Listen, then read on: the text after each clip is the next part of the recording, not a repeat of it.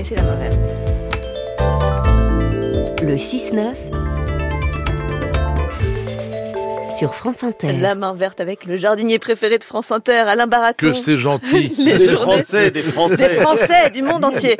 Les journées européennes du patrimoine, Alain, ont pour thème cette année le patrimoine vivant et le patrimoine sportif. Oui, et pour cette 40e édition, le choix est vaste, nombre de parcs et jardins ayant décidé de s'associer à l'événement comme le château de Chamarande et son magnifique domaine de 98 hectares situé dans le département de l'Essonne. Un domaine labellisé jardin remarquable, ouvert tous les jours au public.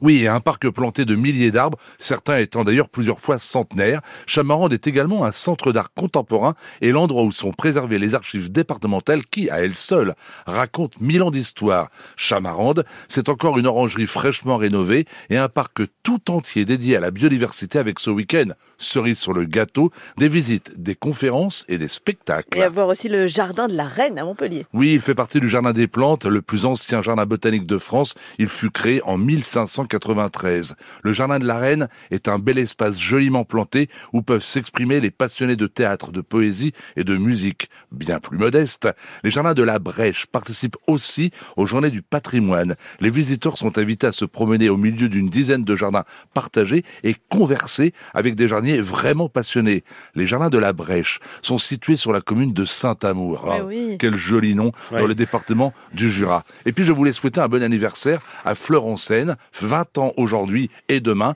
C'est une fête des plantes au Murau. On y rencontre quantité là encore de passionnés et l'entrée est gratuite. Bon anniversaire. Les questions des auditeurs, Alain Balraton. Euh, Philippe vous demande pourquoi vous ne parlez jamais du BRF. J'avoue mon ignorance totale. Oh, vous n'êtes pas le seul, rassurez-vous, c'est le bois araméal fragmenté. Déjà, je me méfie de toutes ces évolutions de vocabulaire. Ouais. Autrefois, on parlait de pesticides. Le terme n'est pas joli, ça se termine en id, on a préféré phytosanitaire, trop connu aujourd'hui. On parle maintenant de produits phytopharmaceutiques. Dans le jardin, on aime bien ce qu'est la mode. Autrefois, on parlait de bio, maintenant on parle de permaculture. Alors est arrivé, il y a quoi, une trentaine d'années, le BRF, bois araméal fragmenté. C'est une technique qui nous vient des États-Unis, du Canada, pour être plus, plus précis. Et en fait, ça consiste à couper les jeunes tiges, les jeunes branches des arbustes quand ils sont encore pleins de sève et de les utiliser façon paillage. Et il Pourquoi pa- Eh ben, il paraît que ça donne à la terre le- de la dynamique. Il paraît que ça donne du bon. Euh, ça, ça permet aux végétaux de mieux se développer.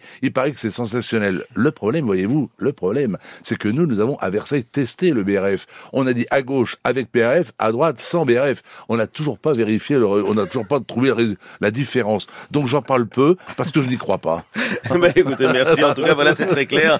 Et Julie vous demande euh, rapidement si le marc de café est un bon engrais. Eh ben oui et non. On peut pas parler vraiment d'engrais. C'est un, un peu comme pour vous, Ali. C'est un énergisant. C'est-à-dire que la tasse de café du matin fait du bien. Ah la oui. plante n'est pas contre non plus. Le thé n'est pas non plus déconseillé aux plantes. On peut en mettre de manière, j'allais dire, pas, pas, pas, pas trop. L'avantage du café, par contre, il tient à distance les chats quand on a des petites plantes en pot. Hop, un petit peu de café comme c'est utilisé. Ça fait du bien à la plante et ça éloigne les chats. C'est l'inverse dans le studio. Ouais. Merci Alain Baraton, c'était la main verte.